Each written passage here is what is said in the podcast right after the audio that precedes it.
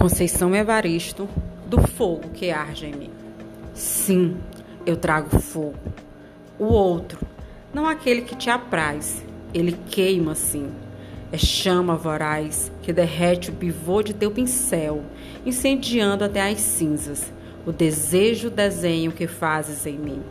Sim, eu trago fogo, o outro, aquele que me faz e que molda a dura pena de minha escrita é este o fogo, o meu, que me arde e me cunha minha face na letra desenho do alto retrato meu.